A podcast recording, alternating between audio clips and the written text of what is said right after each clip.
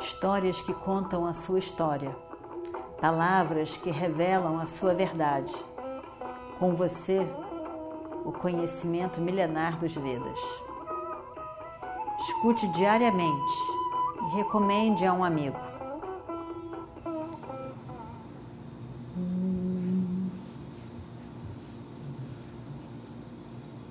Vakratunda Mahakaya Suryakoటి Samaprabha. Nirvignam Kurumedeva Sarvakaryeshu Sarvada.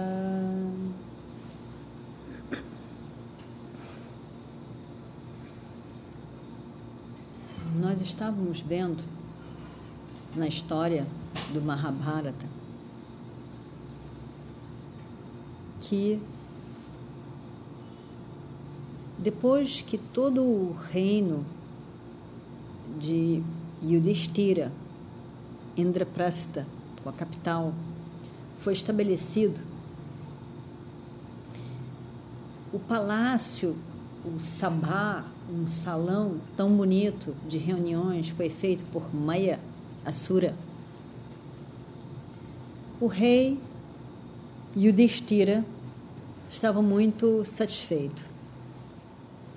Eles tinham vindo de um longo caminho, difícil para eles, mas finalmente eles estavam em paz, eles estavam tranquilos, eles estavam em paz. Tinham adquirido uma independência do tio, Dhritarashtra, do primo, Duryodhana, que fazia tantas coisas inadequadas e que eles não concordavam. Mas isso agora era o problema deles. E o Destira, como o rei desse reino que estava ali, fez várias construções, ajudou muito as pessoas, instituiu, um novo reino próspero para o qual muitas pessoas foram e que estava tudo correndo muito bem. Lá para as tantas, depois que isso tudo foi instituído, vem o, o, o sábio Narada e diz que Yudhishthira deveria fazer um ritual especial chamado Rajasuya, que esse ritual especial para reis faria, daria ao seu pai uma grande honra, mesmo que o pai já tivesse morrido, daria a ele um lugar melhor de onde ele estava e que deveria ser feito. Mas que ao mesmo tempo, para fazer esse ritual, que era especial e ao mesmo tempo comum a vários reis, kshatriyas, guerreiros, teria que se estabelecer uma, uma certa ordem, uma certo, uma, uma, uma certo é, relação com os reis ao redor. Isso teria que, para isso, teria que haver alguns, algumas lutas, alguns embates, algumas guerras. E o Destira não estava querendo. E o Destira era muito mais um sado, uma pessoa tranquila, do bem, que evitava de tudo embates, brigas, muito mais guerras. Ele não queria isso de maneira nenhuma. Apesar de ter todo um afeto muito grande pelo pai e querer honrá-lo depois da sua morte, ele pensou que, que era demais. A guerra, naquele momento, depois que eles passaram por tantas coisas e finalmente conseguiram a paz, a guerra era um pouco demais. E ele, ele realmente oscilava entre fazer o que ele acha que seria de honra para o pai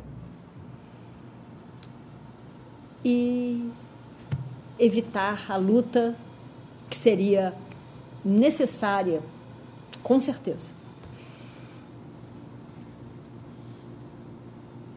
Krishna vai até lá, conversa com eles e mostra para Yudhishthira que realmente ele deveria fazer isso. Yudhishthira argumenta que seria demais, seriam várias pequenas lutas. E Krishna diz sim, seriam realmente lutas imensas.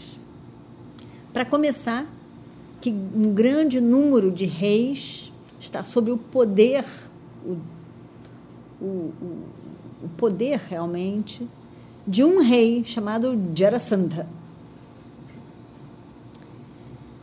E esse Jarasandha é um homem poderoso, um devoto de Shiva Shankara, com várias qualidades grandiosas, mas uma pessoa cruel, destrutiva, que já aprisionou noventa e tantos reis para usar as suas cabeças um ritual para um engrandecimento de poder para ele. Algo, um absurdo. Um absurdo. Que não era correto, não era dármico, era uma grande afronta aos reis algo inadequado, adármico, errado. E apesar das pessoas e outros reis, em especial Krishna e os Vrishnis, serem contra isso, ninguém tinha poder para enfrentá-lo. E então o adharma, o errado, se perpetuava. E ele ainda queria mais alguns reis para aprisioná-los, porque faltavam alguns para ele. Krishna explica para Yudhishthira que aquilo não se pode permitir, que não é adequado e que ele é muito poderoso e um grande empecilho para qualquer outra coisa, porque ele manipulava vários outros reis que tinham muito medo deles, evidentemente, dele. E o fica muito preocupado. O não quer guerra, e o Destira não quer perder os irmãos, e o Destira realmente não quer nada nesse momento em que finalmente ele alcançou a paz. Imagina só tudo que ele queria. Mas Krishna enfrenta Yudhishthira dizendo evidente, você está certo. Mas não será que devemos interferir e restabelecer a ordem, afinal de contas? A, a vida do ser humano não é só para ter paz e tranquilidade. Mas muitas coisas têm que ser realizadas. E o correto tem que ser defendido. E parece que nós estamos exatamente nessa beira das coisas, com a responsabilidade nas nossas mãos. É verdade que os Vrishnis, do reino de, de Krishna, eles não conseguiram, eles mesmos, enfrentar Jarasandha e conquistá-lo.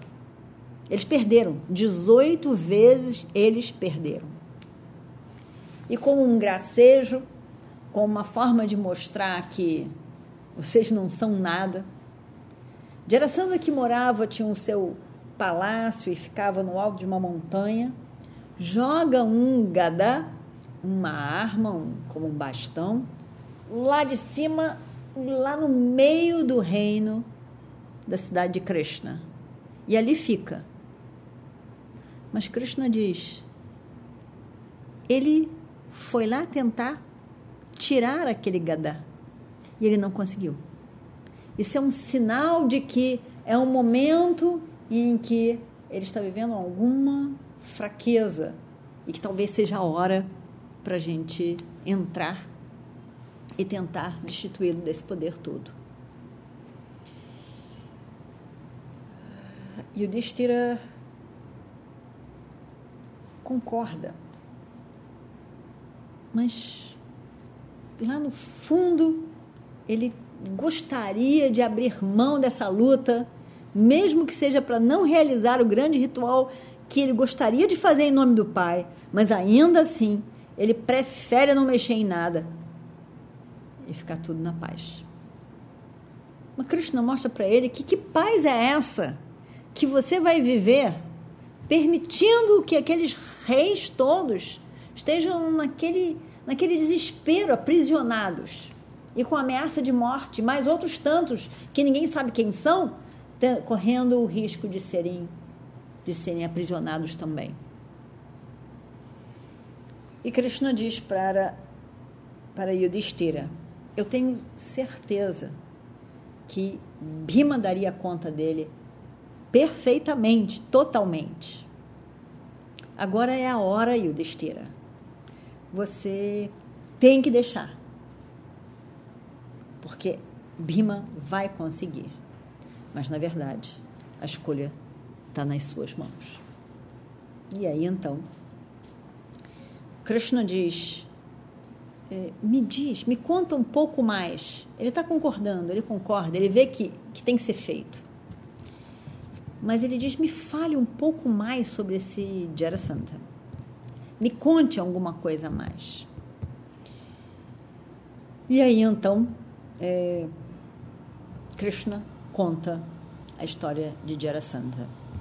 E eles então partem. Krishna, Arjuna e Bhima para o confronto pessoal com Jarasandha. E Krishna conta a história de Jarasandha.